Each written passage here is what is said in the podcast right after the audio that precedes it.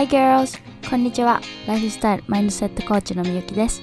ここ、ボスベイポッドキャストでは理想の自分、理想のライフスタイルを実現したいと願うガールズに向けてストーリーやインタビューを通じインスピレーション、モチベーション、ポジティブエネルギーをお届けしています。自分の好きなこと、得意なことを仕事にしたい。好きなことをして、でもお金に困らないようになりたい。好きな時間に起きて好きな時に好きな場所で仕事をする。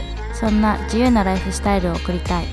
こんなあなたの持っているアイデアを形に理想を現実にしていくためのツールマインドセットライフスタイルルーティンなどこれまでは誰も教えてくれなかったフレッシュで濃厚なコンテンツを毎週シェアしていきます。Are you ready? Let's get started. Hi girls, welcome back to the Boss Baby Podcast. こんにちは、えー今日は、えー、ボスベイビーポッドキャスト初のゲストをお呼びしてエピソードを収録していこうと思います。今収録っていう言葉が出てこなかった。はい。で記念すべきそんな第1人目のゲストは、えーっと私が一番あのポッドキャストに呼ぶ呼ぶ詐欺をしていた私の個人的な友達なんですけどかなちゃんです。でかなちゃんとは、えっと、大学で、まあ、仲良くなってすごく。でそこから今でもすごいね仲良しなんですけど一緒に海外旅行とか行くぐらい毎年。はい。でそんなかなちゃんをお呼びしてでかなちゃんは、えっと、カナダカナダ？ってカナダに2年間留学してた経験もあって今日はだからそのカナダの留学についてそれとカナダから留学した終わったその帰国後の生活とか、まあ、変化についてをその2つのねトピックを中心に、まあ、留学系のおしゃべりをしていこうと思いますでえっと、これからね留学する予定がある人とかカナダにワーホリまあカナダだけじゃなくてもちろんこうワーホリが気になってるなって人はすごいいろんなね情報があると思うのでぜひ、えー耳を大きくして聞いてくださいそれではちょっとエピソードが長いので Let's dive in! いらっしゃいこんにちは。はーい。エガピです。かなちゃんです。えっと、私は、エガピ、かエガピ、ん？かなちゃんのことエガピって言ってるんですけど、まあ友達だから。まあそんなエガピは2年間ぐらいカナダにね、行った経験もあって、で、このポッドキャスト聞いてる人は、カナダとかまあ留学にね、興味がある人が多いと思うので、えー今日はね、そんなかなちゃん、エガピを、このポッドキャストにゲストとしてね、紹介して、まあカナダ留学とか、まあその留学だけじゃなくて、卒業後の進路の決め方とか、まあそういうのもね、そういう話もちょっとしてもらいながら、誰かのインスパイアできたらいいなと思います。はい。というわけで、エガピいいいいです。大丈夫？大丈夫 いいです。大丈夫？いいですはい。どうしようかな。じゃあ軽く自己紹介してもらおうかな。はい、自己紹介します。はい。えっと、私はカナダに2年間行っていて、まあ、1年目はワーキングホリデー、2年目は、まあ、コープっていうビザで行ってました。まあ、今、え日本で英会話講師していて、まあ、今後はいつかノマド生活をしたいと思ってるんで、今それに向けていろいろ考えてます。はい。いいね、いいね。今、京都にいるんだよね。もそうです。ともとそう福岡出身で、同じ福岡の大学行っとって、でカナダ行って帰国後は今京都に移り住ん。でね。いいな、はい。京都羨ましい。観光客が本当に多い外人がね。うーん。じゃあ結構英語使ったりする？まあそう前の仕事は観光業してて、その時はすごいうんあったね。そっかそっか。お客さんは全部外国人みたいな。うんそうよね。なんか結構福岡の方はなんかアジアの人が多い中国人、けど韓国人うんね中国韓国ベトナムも最近多いかも。でもやっぱりその京都とか大阪東京って行くとなんかだんだん白人増えてくるイメージがあるわかる、本当なんか、普段ほとんどカナダとかオーストラリアとかヨーロッパからがめっちゃ多くて。あ多いよね。まあね、最初やっぱり日本に旅行行くって言ったら大体みんなもう東京、大阪、京都みたいな感じやんね。なんか福岡はないかって思うけど。福岡はない。ないねちょっと話を戻して、脱線してしまった。えっと、まずどうしようかな。そのカナダに行こうと思ったきっかけっていうのはなんかこうあるんかなと思って。その大学卒業後に、うんまあ、カナダ渡ったやんか。カナダ行こうって言ったこう決め手とかきっかけとかそういうのなんかある？カナダ行こうと思ったきっかけかうん。もともと、でも高校の時から、なんか外国人にすごい憧れとって、外国人に憧れとった。外国人に憧れとった。そうう。ん英語話したらめっちゃかっこいいし、うん外国人かっけーみたいな。すごい思いって、なんか外国人と話したいってすごい思ったけど、で、なんか親はじゃあ留学行けばみたいな感じで言ったけど、いや、いいや、みたいな。まあ勇気ないし、そこまでって思っとって、うん。で、まあなんか考えるだけで全然行動にはできずって感じで、で、大学に入ってすごい楽しくて、なんかみんなが遊んでくれるし、うん。大学ってそんな縛られてないし、今まで部活部活やったのに、うん。なんかね、本当エンジョイみたいな感じで、ねサークル入ってね。ね、そう楽しくて、もうなんか留学とか英語のことも完全に忘れとった時に、うんなんかみゆきちゃんが、みゆきちゃんと温泉行ったよね。大学1年生の時。みゆきちゃんがオーストラリアに行こうみたいな、まあ、旅行でね旅行で行こうみたいに誘ってくれて、初めての海外旅行行きたと思って行くみたいな。もうすぐ行くって言って でそれでなんかオーストラリア行ったらなんか外国ってこんな日本と違うんやみたいな。しかもうん。みゆきちゃんの友達がその時ワーホリしとって、ワーホリの話とかいろいろ聞いてなんかすごい留学にも興味持ち始めて、うん。なんかみんなこんないろいろ自分の好きなことしとんのやと思って。うんでまあ大学生活に自分なりにできることしようと思ってなんかバイトとかめっちゃしてうん。でなんかいろいろカンボジアにボランティア行ったりとかあと国内国際ボランティアみたいなとかにも参加して、でまあでその留学行かんかった理由はやっぱ就活うん。があってその就活はやっぱ同じ年の子たちとした方が情報も入ってくるし、うん。だからその長期で留学行くと休学せないけんからその就学うん。就職が遅れるうん。からってて、まあ、留学はやめとこうと思ってそういうボランティアばっかりしよったみたいな感じで、その就活して内定もらった後に、まあう、ん。最後にもう一回ボランティアみたいな行こうみたいな思った時に、うん。なんかそういう説明会みたいに参加して、うん。なんかふと、いや今なんか留学せんとすっごい後悔する気がするみたいな、このまま就活したら絶対就職一回したらやめ仕事辞めにくいし多分ずっとそのままの人生な気がするって思ってそのすぐ親に電話して「えちょっと内定取り消してワーホリ行くわ」みたいな。そうお金ねなかったけどお金なかったけど稼ぎながらできるそうん。のワーホリ行くわみたいな感じで思ってで親にすぐ「ちょっとワーホリ行くわ」みたいな。言ったら「はあ?」みたいな言われたけど「いやもうちょっと内定取り消す電話するわ」とか言って切って。でその会社に電話して「すいません内定取り消してもらいたいんですけど」とか言って「理由は何ですか?」って言われて「他の会社に決まったんですか?」とか言われたけど「いや留学に行きます」みたいなと「えー?」みたいな向こうもわかりましたみたいな感じでなんかワーホリ行くことになりましたね。初初耳のなんかストーリーがいっぱいあるその、うん、だってエガピがそのカナダ行くって決めた時はもううちすでにアメリカにおったやんか。エガピがあワーホリ行くって決めたっていうなんかこう自己報告を聞いとったけどなんかまさかその説明会行った後速攻お母さんに電話してみたいな話はなんかもう初耳やけん。すごい。びっくり。うん。そうやったんや。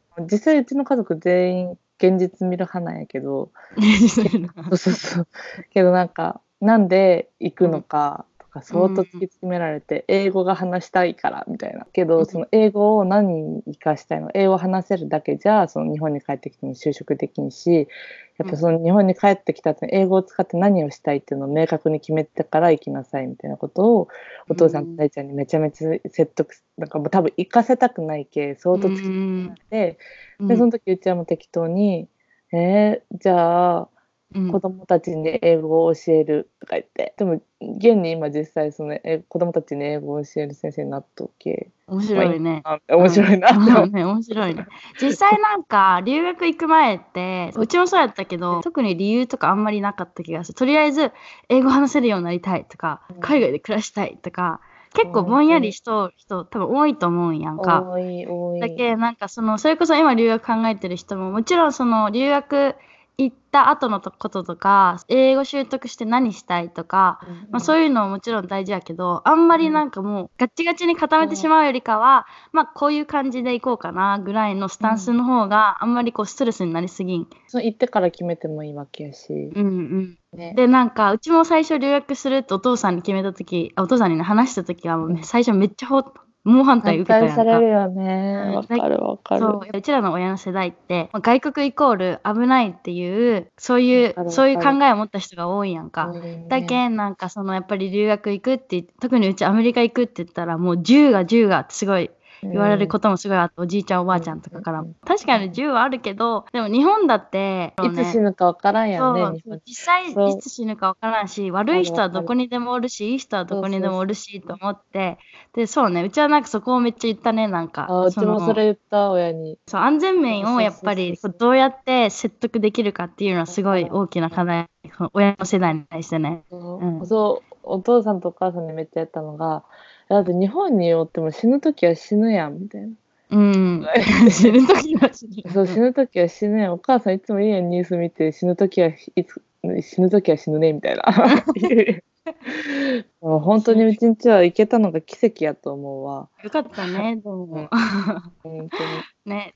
じゃあ次はそのカナダに行ってからの生活、福岡の大学卒業して、で、うん。そっからすぐカナダ行ったっけ？えっとねうん4月からすぐ行ったかなあ、もうすぐ卒業してすぐ行ったんか。ううんん、すぐ行って。で、最初はワーホリやったよね。最初は堀、うん、うんワーホリ。まずそのホームステイうん。ホームステイしとって、ホームステイってすごい当たり外れとかもあるんやけあるど、ね。うん。あるうちとかすっごく当たりで子供もおったし、めっちゃなんか映画とかも連れてってくれてすごいホームステイやったしうん。でなんか語学学校も結構まあ日本人も少なめのとこ選んだけどなんか選べるんや、日本人少なめとかアットホームなとあこ、バンクーバー行ったんだっけ？そうそうバンクうん、ー。バー、バンクーバー。うん。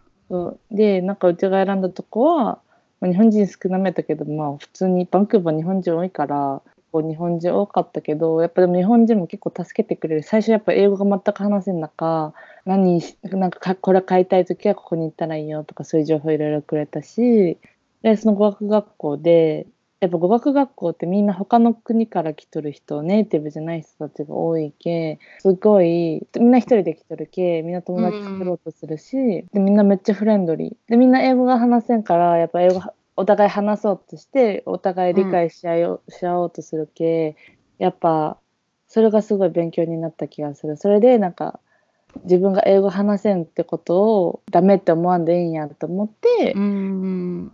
で実際その語学学校で出会った友達とかは今、まあ、日本人の友達とかは今でも連絡取ったりするし、うん。外人の友達も結構なんか今でも Facebook つながっとったりとか、結結構連絡取る子もおるし語学学校はすごい行くべきやと思う最初ワーホリやったらやっぱり行ってすぐ働くってなっても働く情報もないしそうね。そううちは働くってなった時にそう働きたいんよねみたいなこと友達に話したらその友達が働きよったそのアフリカのレストランがあるんやけどうん。そこでなんか一人空きが出る気働かんかって言われて働けることになったりとか実際そこのアフリカレストラン辞めた後も語学学校のなんかアルゼンチンの友達がメキシコ料理屋さんで働きよってそこで一緒に働かんかみたいな、ほんとみんななんかボスがすっごいいい人でめっちゃ英語とか教えてくれるけって言って、なんかそういう機会とかもすっごい増えたし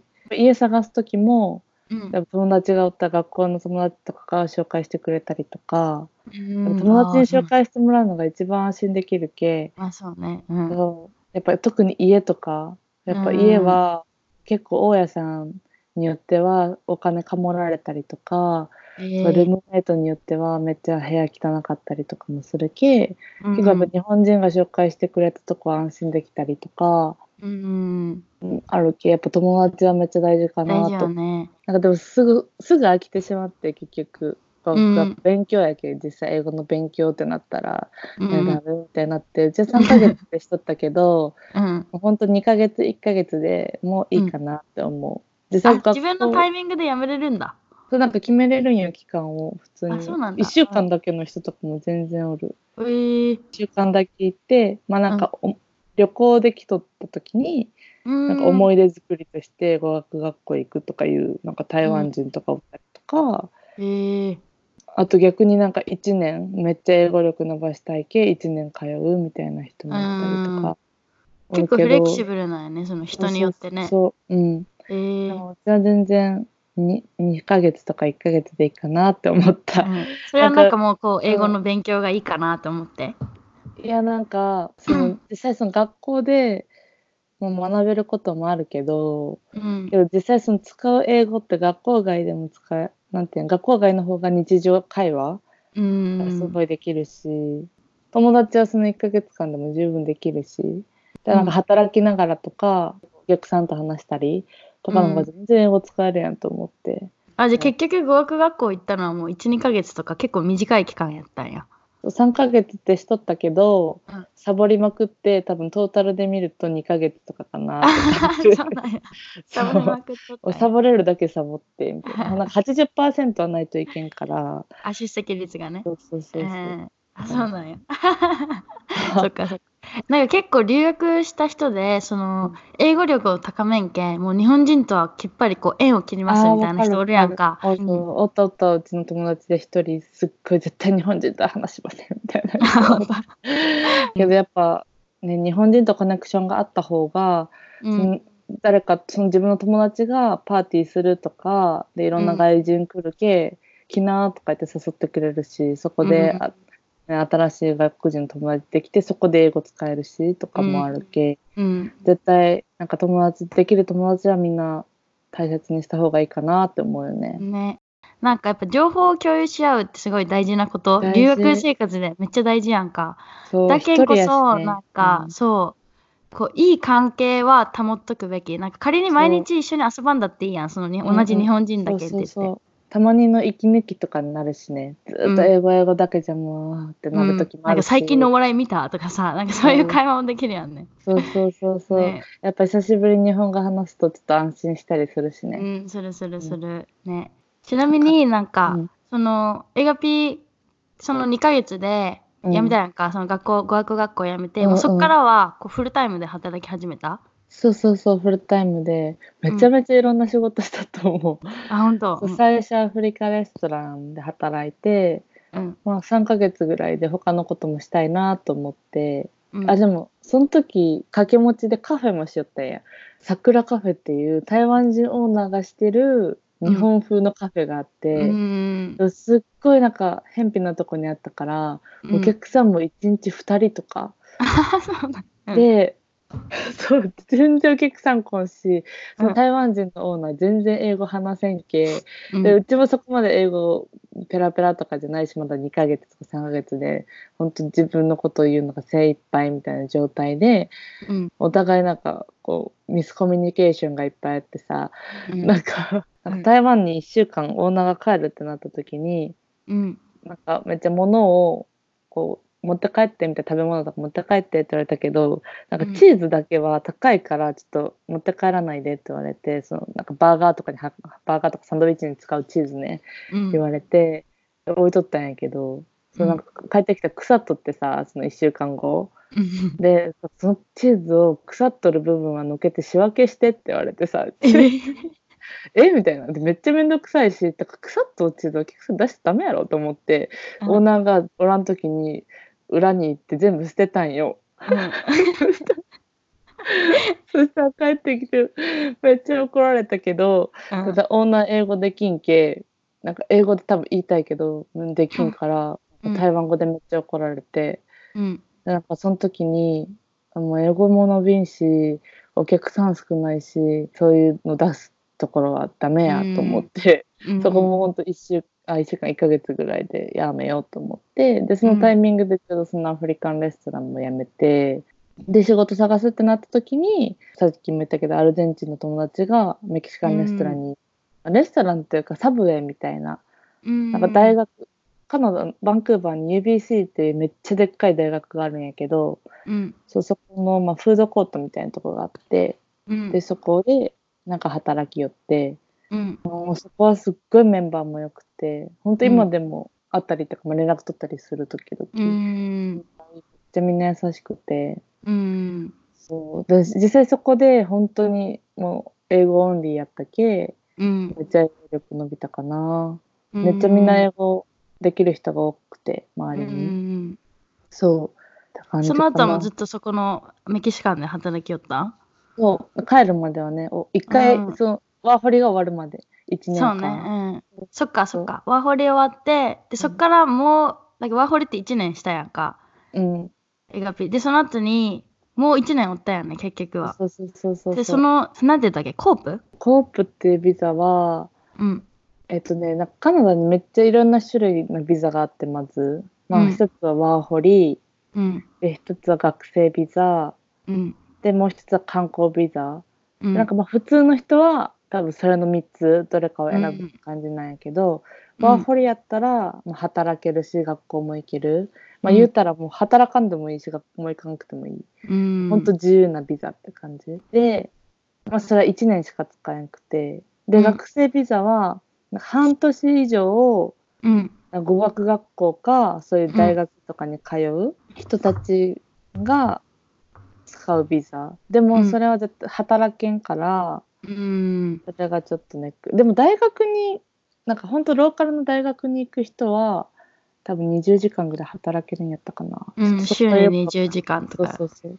でもまあ語学学校の人は働いちゃダメ。で、あ、観光ビザはカナダは6ヶ月間観光ビザで行けるから。長いね。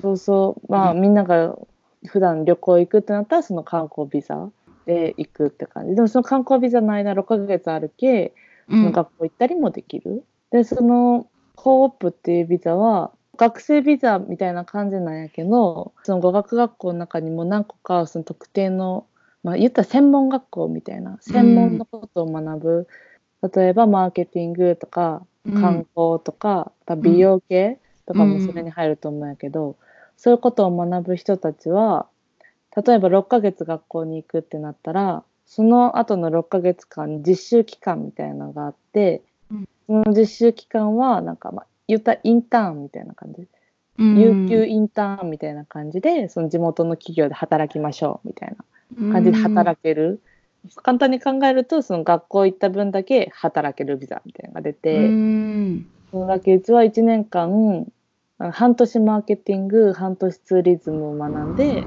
うん。で1年間、まあ、どっちかの分野で働いてくださいみたいな。その1年間学校通う間も20時間働いていいですよみたいな。でもその期間は半年とかでもいい、うん。で。働く期間が。そうはそう、うん。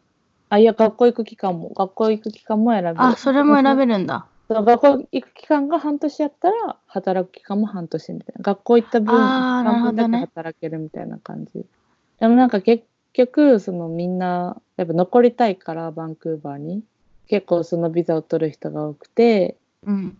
なんかそのインターンって言ったら結構硬いイメージになるけど例えばそのツーリズムで学んでインターン、有給インターンってなったら結構地元のがっつり企業やんみたいな思うけどうん。全然なんかツーリズムの中でもそう接客業もツーリズムに入る系地元のレストランで働いとけば全然いいみたいな感じあ、そこは結構緩い感じなんや。ゆるいゆるい、うそうん。それでカナダの政府もお金を稼いでる、うん。そうなんか残りたいっていう意思をうん。こうガポッ上手に使ってねなるほどね。え、じゃあ、エガピアそのさ、1年学校に行ったけん、本当は1年働きたいんやんね。そうそうそうだ本当は全部3年おれるんようん。あ、でも帰ってきたんや。掘り終わってそのうん一回日本に帰ってきてその時に今の彼氏と会ってで一緒にまたバンクーバー戻ろうってなってでも自分はその時コープにするって決めとって2年間の、うん。まあ、1年1年のコープにするって決めとったんやけど彼氏はワーホリで行くってなっとったから、まあ、ワーホリ1年やか。らだから別にそのコープは働く期間働かんといけんけど働く期間は最低16時間とか16時間言っても1ヶ月ぐらい働いたけど、うん。で働いて、で、日本に帰国したんや。うんそっか。え、じゃあそのワーホリからそのコープのビザは日本で切り替えた？そう日本で切り替えたあやけな。現地でとかで切り切り替えられるんかな？できると思あ、でうでも一きるんだ。回出国せんといけん切り替えああね、切り替だけどなんかえ。みんなその切り替えのタイミングで、まあ、観光ビザに切り替える時もそうだけど、うん。結構なんかやっぱ残りたい人はうん。ホホープとかも学校行くのとかはちょっとお金かかって嫌って人は半年間観光ビザで折れるけ、うん1年間ワーホリして半年間観光ビザ、まあ、かお金とかはないけど貯めたお金でカナダに降りたいみたいな観光ビザに切り替えたりするときは切り替えるときに一回みんなシアトルに行く。そうね、下に降りるだけやもんねそう。そうそうそう。でシアトル君。もともとうん。長く降りたいと考えるなら、うん、絶対最初に観光ビザで行った方がいい。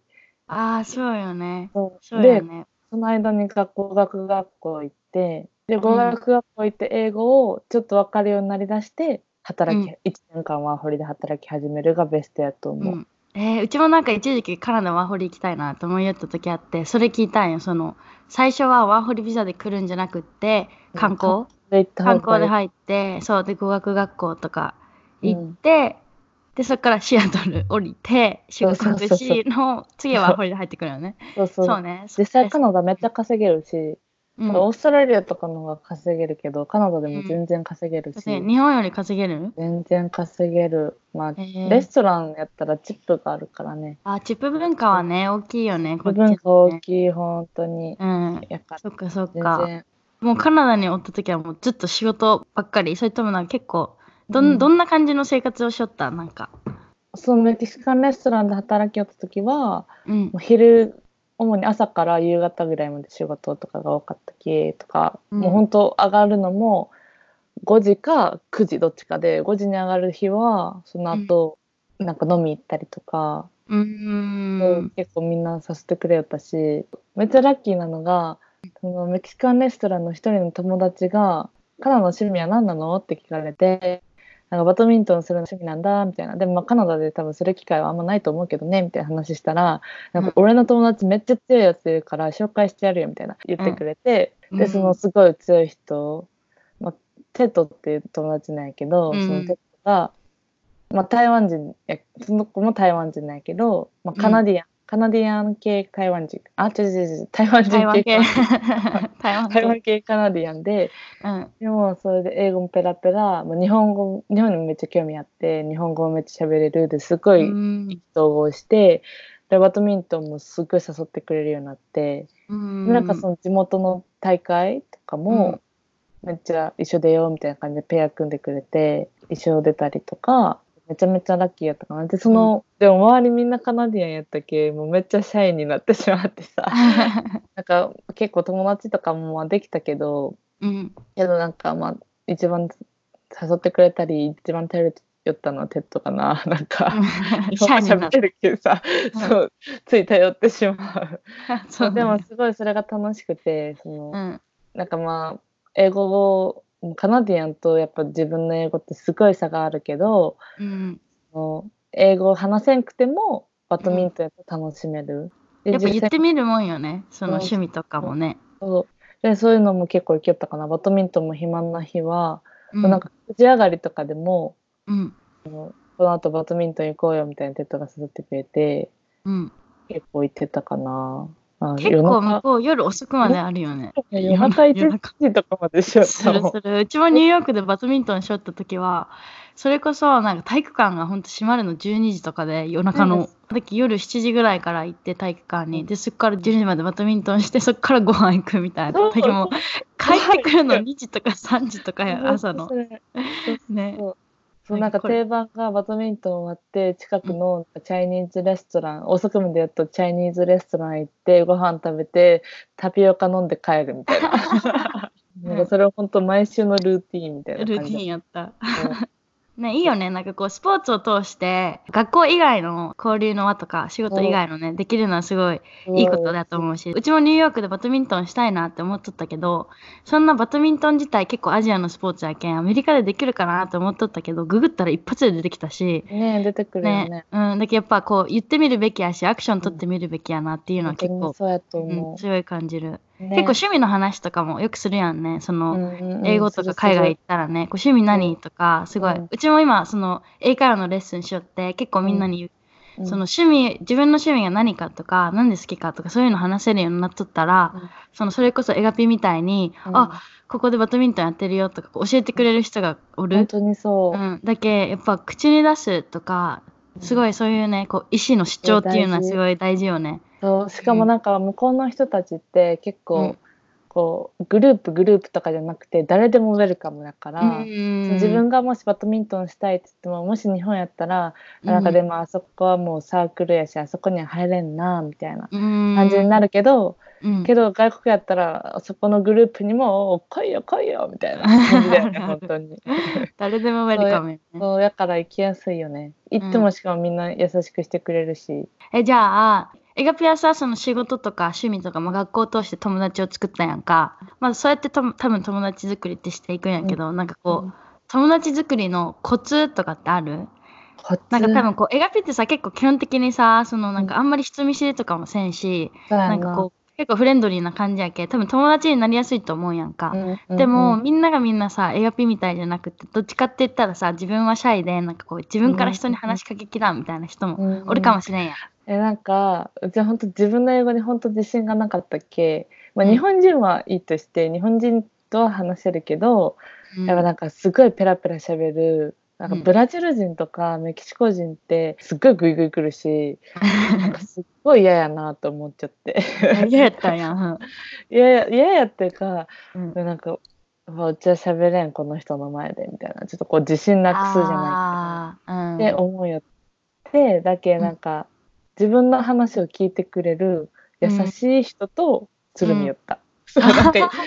そう やっぱクラスとかでも見た目とかでもわかる。なんか、そううん韓国人とかめっちゃ優しいしうん。台湾人とかも、でうん。結構韓国人台湾人英語できる人も多いし、うん。またやっぱメキシカンとかの中でも優しい人もいっぱいおるし、うん。なんかそういうなんかがっつりした人じゃなくてなんか優しそうなガツガツ系じゃなくて。優しそうな人とうん仲良くしてうちがこう詰まっても詰まってもこう話聞いてくれる人と話すようにして、でなんか自分のこともたくさん話せるし向こうも聞いてくれたりとかそしたらやっぱ向こうのこと知りたいと思うようになるし、遊ぶ回数とかも増えていく。そう、ん。なんかガツガツ来る人と話しよったら自分が詰まった瞬間になんか君が言いたいのはこういうことだろ right? みたいなこと言われて。そこ言いたかったのにとかあて、まあ、すごいいい人なんやけどみんな、ーうん。だけどなんかちょっと自分のタイプと違うなと思って、まあそうよね。その日本日本でも一緒よね。なんかこう誰とでも友達になれるってそうじゃないよね。なんか。あやっぱこう自分の性格とかさ、こううん昨日会った人とかと友達になるように、多分外国でも一緒で、ーそれこそエガピはなんかそういうガツガツガツガツ系の系よりかは、こうもうちょっとなんかこう柔らかいふ雰囲気の、そうそうまあ、エガピそう自体は結構そんな感じやしね。だけ、ね。合う合わんはもちろんあるけその自分がどんな人と仲良くなりやすいっていうのをちょっと知っとけばね、うん。いいかもね。ねその外国に行くにあたって。ね。うん、本当にでなんか、自分のことを結構褒めてくれる人とかやっぱ自信になるし、うんそうそういう人と絡むのも大事やなって思った。そうね。確かに。こう自分と相手を比べてしまうような人だけどそのその人と話しよったら自分がこう自信なくしてしまう。それこそエガピやったらさ、そのガツガツ系の人と話しようときにうん自分話せんって自信なくしよったやんか。やっぱそう、自信なくしたらその人と遊びたくないなとか思うしね。うん。ね。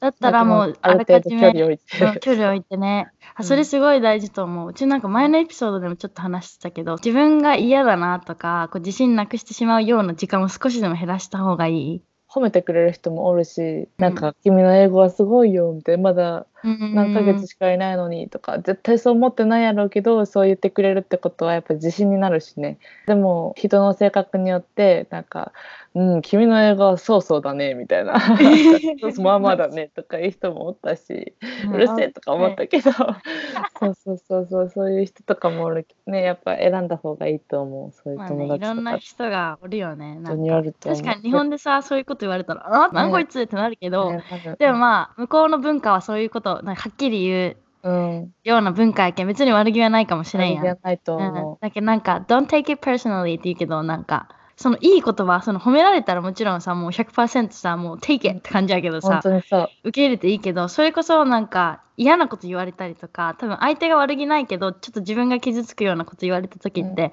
本当になんかそれを真に受けちゃダメ。そうダメだね。それはもうすごい海外においてめっちゃ大事よね。じゃないそともう言われたことずっと気にしとったりしたら本当それこそストレスやし、ね。その人に対しても嫌なイメージ湧くしってなんかもういいことないわかるわかる。ね。そうなんかうちはそのレストランで働きよった時にやっぱさアフリカのレストラン最初はやっぱうん。英語もできんし、うん。全然接客とかもうまくいかんやんか。でなんか一回その君の英語は、うん、まあまだねみたいな言われた時にキッチンに行って他の国なんかフィリピンの友達とかインドの友達とかおってなんかちょっと今君の英語そうそうだねって言われて悲しいみたいなことを言ったらうん。言ったらそいつらに言ってやれお前の日本語はなんか私の日本語より下手くそだろって言ってやれみたいな。私は2カ国語喋れるんだよみたいな。うーん。だから別になんか英語だけ話せるあなたよりうん。なんか私の方がすごいよみたいなことを言ってやれって言ってくれて。めっちゃポジティブってかそうやなって思ったすごく。そうよね。本当にそう。よね。ポジティブに行くのは大事やなィブから大本当に大事やと思う、うん。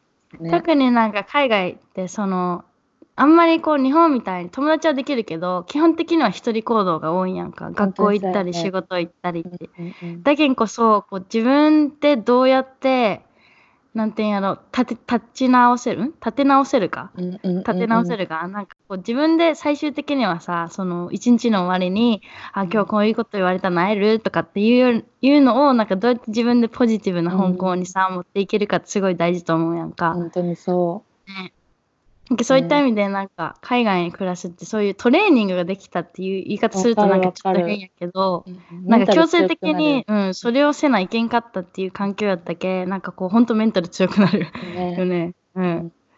そっかそっか。なんかカナダでこれはめっちゃ大変やったみたいなことある？なんかさ話聞く感じでさその学校行って友達ができてで仕事紹介してもらってアパート紹介してもらっうんうんうんうんてみたいな。結構こうね。スムーズな感じやんか。めっちゃラッキーって、今思えばなんかめっちゃラッキーやなってすごい思うけど、うん。実際なんか大変やったことあるって聞かれたらやっぱ英語かな。英語？ほんと最初英語力ゼロで行ったけ、うんよう行ったなって思うけど、あとみゆきちゃんわかるけどそのオーストラリア行った時も使った英語はイエスのビザぐらいみたいな。やった。よねだってあれ19歳の時よね。全くほんと話せんぐらいで、うん。まあ、なんか文法とかなんとなくわかるけどやっぱ話せないっていう、本当日本人典型的な感じのやつで、うん。だから最初ホームステイ行った時もうん。多分わけわからんくて、なんか多分その1階、まあ、地下がうちの部屋でにうん。1階2階かが、まあ、そのホームステイの家みたいな感じで。でなんかすごいフレンドリーやったけ多分なんか夕食の後とか戻ってこいよって言われよんのやろうけどでこう行くやん。うん。鍵閉まってるみたいな。その あれ？さっき来いよって言われてなかったっけ？とか、うん。とかなんかもう理解できんこともすごい多くて。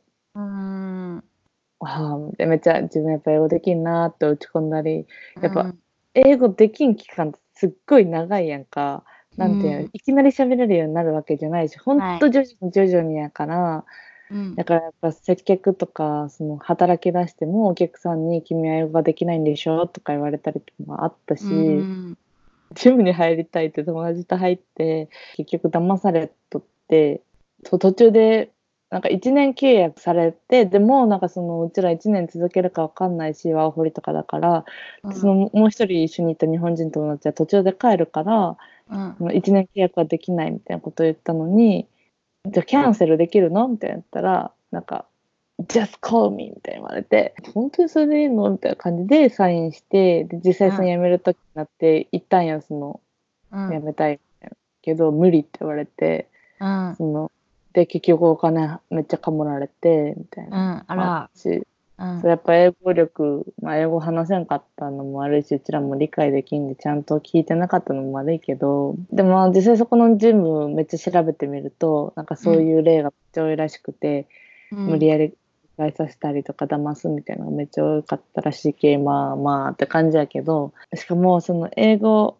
話したいけ外国人の友達作りたいけど作りたいとまた遊ぶけどうんやっぱ最初話せん時期ってこうやっぱ自分の素を全部出せないギャッ自プ。分の話自分の話したいことを全然言えんくて、うん。うん、みたいな気う持ちになっん、あるね。うん。て、結局その、そういう時に日本人の友達とちょっと遊んだりすると、うん。最高に楽しいみたいな 気分になって、やっぱ日本の方がいいんちゃうかなみたいな、めっちゃ思うし、うんなんかもう普通にこのまま諦めて、なんか日本人だけとつるんで、うんもう別に英語いいかなみたいな、こっちの生活楽しいし、うんそれはそれでいいかなって思ったことも何回もあるし、うん そうなんや。うんと思った。で、もういいかなみたいな。って思っとったけど、やっぱ頭によぎるのは親の顔やな。そのあーそのね。あなた言われれて行ったのに、で帰ってきて英語が話せません。あちょっとやばいなと思って、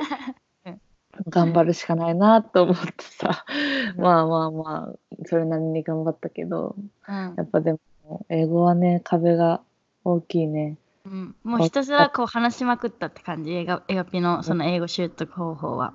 もうひたすら話しまくるのと、あと、ネットフリックスかな、ネットフリックスうん。を見たりした感じかな。うん。あともう使って、ネットフリックス見てって感じ？うんじゃあ仮になんかその今さこれからエガピが今りそのカナダにワーホリ行きたいとか考えとう人うん。に向けてどんな準備をしてしていけばいいと思う？その英語面でももちろんそうやけど。そう、うち、なんか、うちブログしようってさ、それでもなんかちょっとおすすめしとんのやけど、なんかその留学行く前にやるべきことみたいなの書いたんやけど、オンライン英会話は絶対した方がいいと思う。うん。なんかある程度喋れる人なら別にそういうのもいいけど、多分本当うちと一緒にゼロの状態から行く人は、話の聞き方とか、あらんし、なんか日本やったら、あ、そうやね、そうやね、とか、うん。えーとか、うんうん、とかやけど、うん。けどやっぱ外国とかやって、ははんとかさ、うん。あ、なんかとかうん。うん全然違うやんか。相づちの仕方とかね。そうそうそうそう。とかも全然違くて、なんかそんなんから学べる、うんオンライン英会話やったら、全然ネイティブじゃなくて、なんかそのフィリピンの先生とかってめっちゃ安いし、毎日できるし、やっぱ毎毎日やって伸びんけさ、やっぱ英語って。うんそういうのはすごいかなと思う。で、やっぱある程度その話そうとするっていう、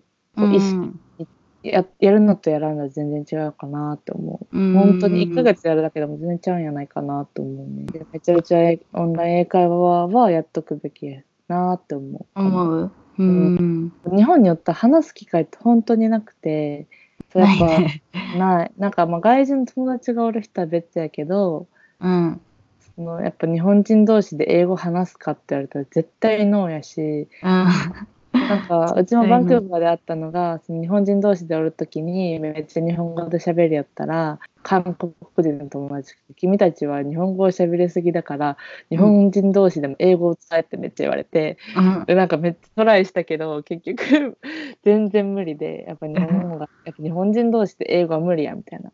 うん。ただ、うんなんかやっぱりそのうちら日本人だけでおるときは全然日本日本語でもいいと思うけどか日本語を話せん人とか理解できん人が周りにおるときはちょっとその人のことを気遣ってあげてなんかこう英語にするとかいう意識はするけどじゃないと一人ぼっちにさせてしまうやんかその人を。それはなんかちょっと行行儀悪い、ん？行儀悪い、失礼か、失礼かなと思って、それはなんか結構気をつけたところがいい,、ね。いいよね。そのうん。海外行って、別になんか悪口を言いようわけじゃないけど、うんただなんか日本語がわからん人から見たら、え、この人たち自分の悪口言おうかなとか思ってしまいかねん。そうそうでそなんかそれはね、あんまり自分がされても嫌やうし、んしたくもないなって思ったけ、ねうん、それはなんかちょっと気をつけた方がいいかなって。う。思うる。思うね。それは本当にそうやと思次にね、聞きたいのが、う。うん。帰国してからの生活について聞きたいんやけど、うちもすごい結構あるんやけど、こう逆カルチャーショックみたいなのある？めっちゃあるよね。めっちゃあるよ。でも全てが逆カルチャーやわぐらいなレベル。ね いい意味で悪い意味で。うんどっちもやね。うんなんか、うち実際多分もともと超日本人の性格やけさ、え、どうなんやろうな。こう雑なところは日本人じゃないんかもしれんけど、なんかこう気使ったりとか、うん。まあなんか自分で言うのないけど、ネアマチみたいなとこ、あ、うち日本人やな、みたいな感じで思うけど、で、なんかそうやったけど、やっぱ帰ってきたら、え？みたいなことがすっごい多くて、うん、例えば、一番感じたのは人のとの距離感かな。言葉もそうやけどうん。やっぱなんか向こうの人ハグとか多いやんか。うんカナダの文化的にハグはそこまでせんけどでも日本人よりか全然すると思うし。うん。結構ラテン系が多かった系もあり。ああめっちゃハグするようにほっぺなってにチューとかも当たり前みたいなさすがに日本人に対してほっぺにチューはしてこんかったけどうん。ハグハグっていう文化やからなんかそれ日本帰ってきてさ友達とかにハグしようと思ったらちょっとえってなるやんか。うんなるなるなる。なるしでやっぱあと敬語かな？なんか言葉もそう。英語ってさ敬語ないやんか、うんないっていうかうん。あんま使わんよね。なんかこうすごいカチッとしたねシチュエーションぐらいしかね。だからその分仲良くなりやすい。なんかいろんな人ボスとかでもなんか仲良くなりやすいし、気軽に聞けるしみたいな感じ。で、うんうん。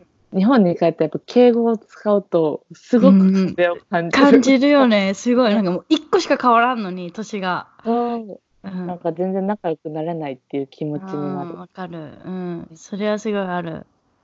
でもなんか今本当実際京都に住んででなんか仕事の人とかうん。もすごいいい人多くて、でもなんかみんなその先輩であったりとかうん。年上であったりとかするけどタメ語で話す人マジおらんくて別に気使ってなくても気使ってるのかなってふうになるよねちょっと。あるある。やっぱ壁感じてしまうよね。そううん。この前それこそバイバイリンガールのうん。ちかさんの動画見よってうん。でなんかオーストラリア人で日本語ができるみたいな人と共演しとってさ、うん。の敬語の話をしよってうん。その人はなんか敬語は壁を作れるって言ってそう 逆にあ自分が苦手な人をうんにはそう敬語で話すことで壁を作ることができるいいアイテムだみたいなこと 面白い。ね逆にそういう考えもあるんやなと思うけど。確かに。けどまあ文化よねこれも本当に。違うな考え方やけどねねえ本当おもろいねそのオーストラリアめっちゃおもろいと思った。他に。あるなんかあと空気読む空気読むっていうのがちょっとなんかあめっちゃ難しいって思うようになった。なんか前は当たり前って思ってたけどー海外って空気読むっていう言葉すらないし文化すらないしうんで本当言わんとわからん。例えばうんなんか日本にやったら仕事とかでうん。なんか今これやれよみたいな雰囲気やったらやるのが当たり前みたいな感じで、うん外国でこれやれよっていう雰囲気って何みたいな。言って伝えるしかないけど雰囲気でこう示すっていうのがないみたいな。もう言わんとわからんみたいな文化やから、うん。なんかそれに慣れてしまってなんかずっと感覚が鈍ってる気がするな。感覚が鈍って空気なんか気使うっていうんかな。うん。感覚がちょっと薄れた気がする。ないよね。とかうん。なんかこう飲み会とかもそうやと思う。なんかみんなが行く行くのが当たり前はい空気よあみたいな感じ感でも向こうの人やったら自分の行きたくない飲み会は行かないみたいな。じうん。でなんかもう来る人だけで楽しむっていうのが、うん。まあ、なんかルールじゃないけど、うん。あんま強制とかあんまないよねだって。ないないない。ない行きたい人行こうぜ、イエーイみたいなう感じ。ん。だけどその分なんか誰かが来ん時は責めるんじゃなくて、うん。なんか自分が行きたくない時は行かないみたいなうん。感じやんか。うん。やけどなんか日本やったら「え行かんの？ええみたいな。あるね。やった。すごいなんかあとなんかそうさっきも言ったけど誰でもウェルカム文化それになんか馴染みすぎてその後日本に帰ってきてから前の大学の時のバイトメンバーで飲み会しましょうみたいになってじゃあ私幹事しますねみたいな感じで幹事したんやけどなんかそう誰でもウェルカムの精神でなんか一人だけ、いなんか学年一個下みたいなの呼んでしまって、普通にでも、まあ、一緒に働きよったし感覚わかるし絶対来たら仲良くなれるし来なよみたいな誘ってしまって本人も「えいいんですか？行きたいです」みたいに言ってくれてうん「できなきな」みたいな言ったらなんかその先輩たちは「うん。え誰?」みたいな「えなんで呼んだ？ん?」みたいな雰囲気になって「えなんで呼んだ？ん?」ほなんかまではいかんけどちょっとうん。そういう感じで「えなんかいいじゃないですか別に」みたいな。言ったら、まあでも結局仲良くなってくれて、うん。まあよかったって思ったけどうん。ちょっとなんかちょっと向こうがえってなった。そうそうえって雰囲気になる。みたいな「え誰?」みたいな。なそうそう。あみたいになって「ーあこれやっちゃあかんやつか」みたいな。みたいな感じ。そうそうそうそれちょっとやばいかみたいな思ったりとか。カテゴライズされるもんねなんかこう日本におるとすごいうちも感じる同い年みたいなのとあと1個上1個下みたいなすごいなんなんやろそのなんかこうカテゴリーに分けてうんでそれからちょっと外れた人が来ると「えなんで来たん?」とかそうそうそうなんかちょっとこそう仲間外れ感がすごいっていうかすごいよね。ねなんかそういうのはこうふと考えてみたらなんか結構え別にどうでもよくないこれと思うとこも結構ある。うん。そう多分うちどうでもいいが本当に強いんやと思う。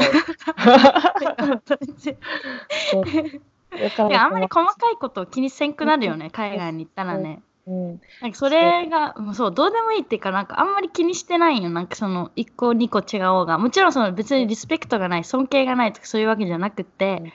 なんか誰とでもなんか同じように仲良く距離感なくさ、うんね、楽しくできたらいいなって思っとるけんなんか別に誰が来ようがウェルカムやしってなるけどそう漢字もやるのやめよって思うよね。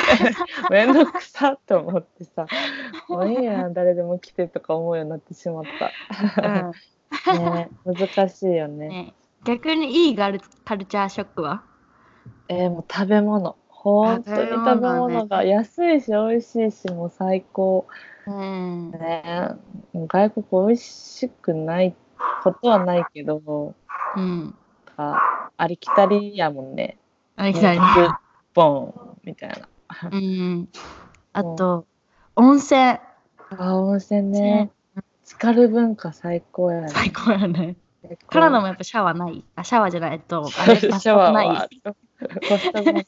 あるとこもあるけどでもうん。基本シャワ一緒やアメリカも。ー、ね、似てるよねアメリカとかも。大体一緒と思う。最初やと思うまず。えじゃあ次はエガピの、まあ、今のね生活についてそのカナダから帰ってきてで今京都に暮らして、でどんな感じのその英会話講師しようって言ったやんか。うん。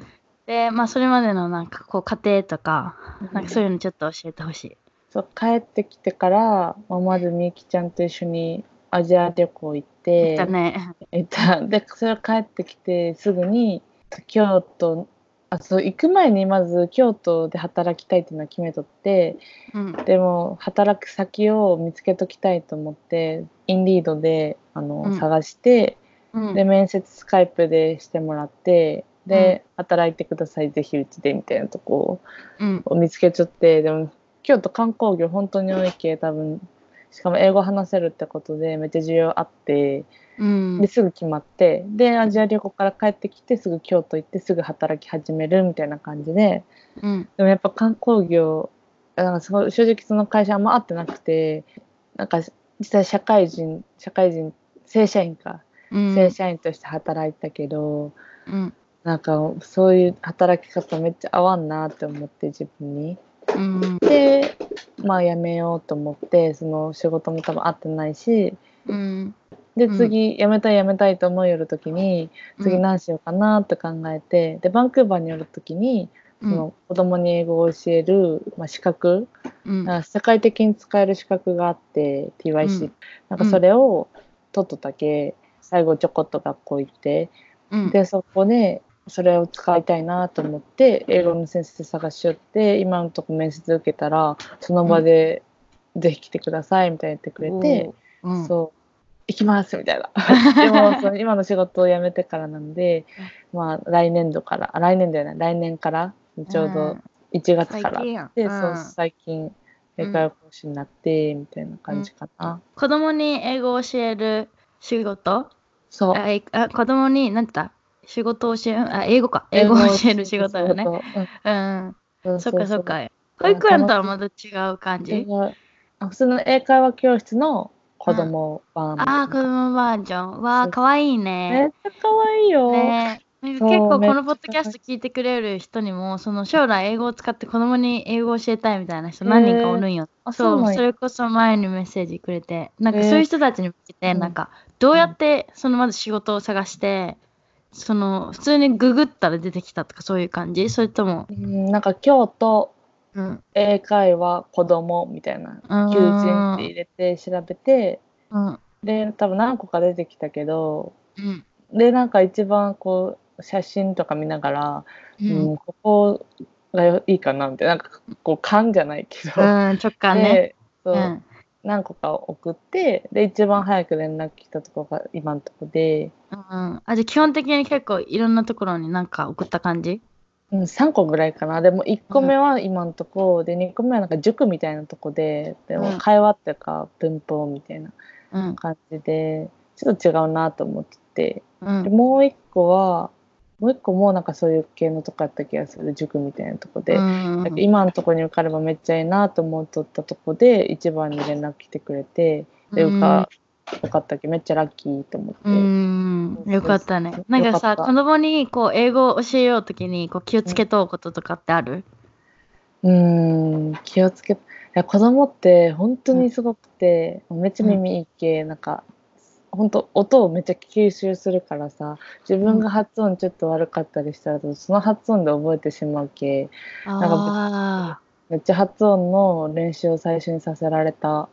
ええそうそうなんだ。けどけど全然発音完璧ってわけじゃないけさうん。なんかそのレッスン前とかにうん。めっちゃ音聞いたりする自分でうん、自分でね。間違ったらいけんなと思って、うん。じゃあ発音がすごい大事ってことか。そうやね子供か。んなんかおもう大人になったら、うんこ。のやっぱ R の発音とかめっちゃ難しいやんか、うん。だけど子供は全然できるけまだうん。しかも覚えが早いめっちゃ覚えが早い、うんねそっかそっか。じゃあ今からその子供に将来英語を教えたいって人にはやっぱりその発音がすごい大事ってことを意識して勉強した方がいいってことだよね。かなう。うんん、とまあでもやっぱりあと子供って、まあ、言うて日本に住んでる子供やけ全然なんか会話とかじゃないじゃんねなんか、うんうんう。もうん。単語教えたりとかあとなんかしつけ、逆にしつけっていう面になってくるかなと思う。だからなん。か走り回る横とかをどうやってなんかなだめたり。そうなんかそういう感じかな。そう今教えようのは小2歳半から中学生までなんよ。うん全然違うし学年とかによっても、うん。その行動とか中学生とかやったら、もうなんかこうちょっとませてるじゃないけど やっぱお、ね、そういうなんか反抗期な時期とかあったりうん。とか逆に本当なんか子供扱いされるのとか絶対嫌がるしうん。とかでもちっちゃい子とかやったらうん。なんかもうめっちゃ褒めてあげたりとか、うんが嬉しいけとか、うん本当しかも。それぞれによって性格も全然違うけなんかどう扱っていくのかを、うん。なんか本当保育園の先生みたいうん。なでプラスちょこっと英語ができればいいかなみたいな、うん。感じやとな思う。るほど。うん、なんかもうがっつり多分インターナショナルスクールとかで働きたいならうん。うん本当めっちゃガチ英語とかが必要やと思うけどうんけどなんかそのじゃあ働きを会社ぐらいやったら会社ぐらいって言ったら会社やったらうん全然そこまで高い英語力はいらんと思うかなって思う。うん。うん社会人の教えるとかならえ高いレベルの英会話いると思うけど、うん。子供やからね。うん。えちなみにそのエガピアさその資格があったけん採用されたけど、資格でも仮に資格ない人とかはなんかこう、うん。 TOEIC どれぐらい取ったらいいとかそういうのある？あー TOEIC は、ううんん、でも TOEIC とか何かしらやっぱ英語に関する例えば留学行ってましたとかうんそういう証明があった方がいいんかなとは思うね。うん。うちの場合は多分その TYCP ってやつがあったけすぐ連絡来て採用っていうのもあったし、その TYCP で学べるやつって子供にどうやって英語を教えるかっていうのをすごい学んどったけ実際その研修入ってもうん「えなんでこんなこと知ってるの?」とか、うん今までレッスンやったことある?」うん。とか言われるくらい結構褒めてくれて結構良かったと思ったけど、うん、もしそういうのじゃないならうん。 TOEIC 英検か、まあ、そのがうん。海外におったっていう、留学歴うん、みたいなのはいると思かそうか。でもなんか話を聞く感じ子供に英語を教えたいって思っとうならなんかエガピンみたいになんかその、うん。資格みたいなの持っとうのがう。いいかもね、 TOEIC よりね実践的で。やっと思う。なんか J 社員とかも結構有名で、うん、TYCP より J 社員の方が有名やと思う。えー、なんかそういうのも後で送ってほしい。このエピソードのさノートのところにシェアできるけん、えっともう一個ねクエスチョンがあって、なん、か今エガピさそのブログしたりイラスト描いたり、うんうんうんなんかこういろんなことしようやん、うん、まあこう興味から始まるやん。これしてみたいな。とか、うんうんうん。あれしてみたいなとか、うん。なんかそういうのをこうどうやってバランス取りようかっていうなんかこう質問とか、まあ、そういうインスピレーションがどっから来るかとか、うん。なんやろうね。なんかしたいと思ったらすぐにしてしまう。逆になんかいつもは本当にいいとこでもあるけど、悪いとこでもあるなと思うのが、うん。なんかすぐに行動に出すぎる。あ 出すぎる。そう出すぎる。なんか後先考えずに結局後でどうにでもなるやと思ってしまうけうん。なんかねいろいろやってみるっていうのがうん。だけどなんかそういう絵描いたり絵描いたりするのもうん。なんか初めはなんか絵描きたいなくらいの気持ちやったけどたまたま彼氏がうん。その液タブってやつを買えるけ安く買えるけどやってみるみたいな感じで言ってくれて。タブレット？うん。絵のタブレットってことだよね。そうそう。でなんかえーやりたいやりたいみたいな感じで買ってもらって買ってもらってとか買って そうそれでなんか書き始めてで最初はなんか全然うまくいかんでもえーみたいな感じだったけど、まあ、暇な時間がある時に書きようとだんだんやっぱうまくなるしそれが楽しくてうん。でなんか楽しかったらせっかくなんかこういうの作っ書きようやったらなんかこうシェアとかしたいなと思ってなんかその時にまあインスタ始めようかなって思った時にもうすぐ始めるみたいな。うーん。とかなるほどね。なんかこうやりたいと思った時になんかできそうなことからまず始めるうっていんう感じかな。実際その英会話の講師もまあ正社員とかじゃなくてうん。フルタイムのうん。アルバイトとかで一緒やけど、うん。そうそれでまあなんか時間あるしなそれも結局なんか正社員ってしたらうん。そのせっかく楽しい仕事なのになんかやれやれって言われたらさ、なんか嫌やしやなと思って、うん。そう自分がやりたい時間にコントロールできるようにうん。やりたいなと思ってそうパート正ム社員にせんかったんや。そうせんかった。でその間にまあそう他のこともできたらいいなと思って、うん。そう。そうね要するになんかこう自分でどうやってこう自分の時間を確保してそれこそエガピアあえて正社員を選ばんかったわけやんか、結構なんか正社員の方が安定するとかさそういう、まあ、確かにメリットとかもあるかもしれんけどそうそれ VS なんかこう、うん。本当に自分のやりたいことをそれでできるのかっていうのをなんか考えてみるのってやっぱすごい大事よね。うん、大事。結局は自分の人生やし。本、当に本当にそうやと思う。ん。うねそうやからそういうので自分の時間を作ってうん。まあやりたいことやるって感じかな。うんうん、楽しい？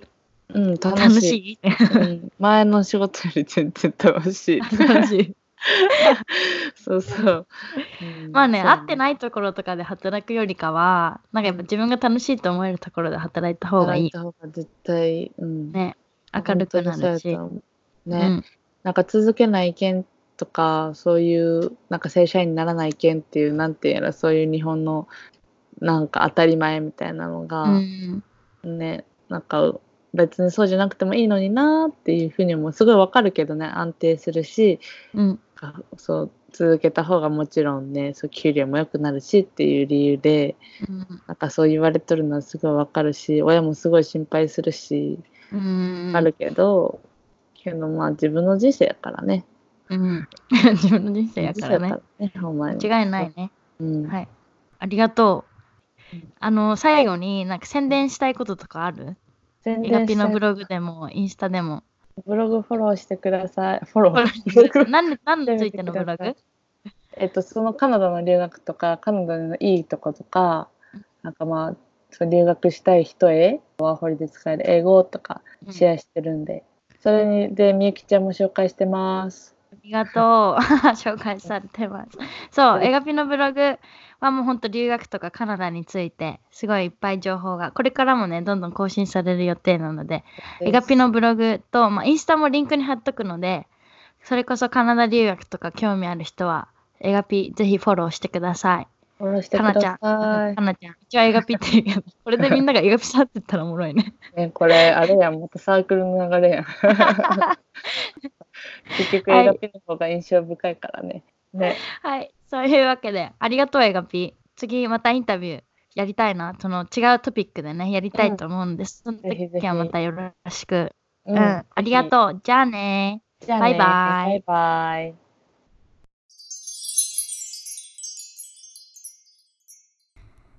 はい。皆さんどうでしたか？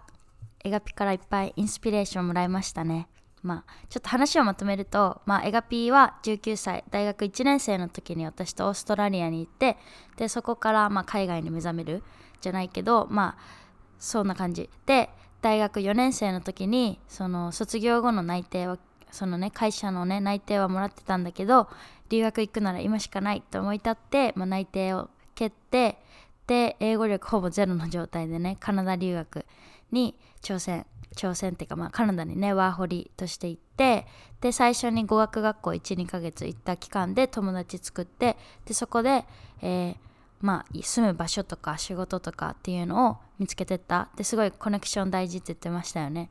であと、まあ、エガピは語学学校よりも日常生活の中で英語を使う英語を習得していくことを意識した。だからその仕事場とか、まあ、その自分の趣味を伝ってとか、まあ、そういった感じで学校だけじゃなくてもこう日常生活でいかに自分がこう英語を使っていけるかっていうのを、まあ、意識して生活してましたね。でワーホリの後は、まあ、コープビザっていうのを使ってマーケティングツーリズムを学んで帰国後は英会話の講師をする反面こうブログを書いたりこう日本語を教えるインスタアカウントを運営したりイラストを描いたりまあこうほんといろんなジャンル分野でねこういろんな分野に、挑戦してエガピはねすごいですよね。なんかこう友達としてもすごいインスピレーションっていうかこうわエガピまた面白いことやりよるなとか思うしすごい面白い存在です。はい。でまあそんなエガピはこう社会一般に言われるこうなんて言うんだろう安定した正社員じゃなくって自分のやりたいことができるライフスタイルっていうのがすごい大事だったから正社員を選ばずにあえてこうパートタイムっていう形で今は働いてる。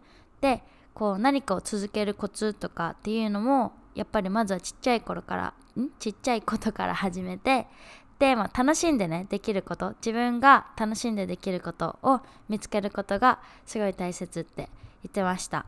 はい。そんな感じでこれからもねこういろんなこうアクティブに生活生活？ん？アクティブに活動するエガピかなちゃんをね見守ってあげてください。私の大事な友達なので。エガピ本当ありがとう。これ聞いてくれてると嬉しいな。はい。そういうわけで皆さんもここまで聞いてくれてありがとうございました。Thank you so much for listening and I'll see you guys in the next episode. Bye! もしこのエピソードが気に入ってくれたガールズはスクリーンショットを撮って SNS でシェアもしくはポッドキャストの星マークやレビューを残してくれると今後のコンテンツ作りの参考になるのでとっても助かりますまた最新のエピソード情報を受け取りたいガールズはチャンネル登録ポッドキャストのサブスクライブをよろしくお願いしますそれじゃあまた次のエピソードでお会いしましょう Thank you so much for listening and I'll see you soon. Bye!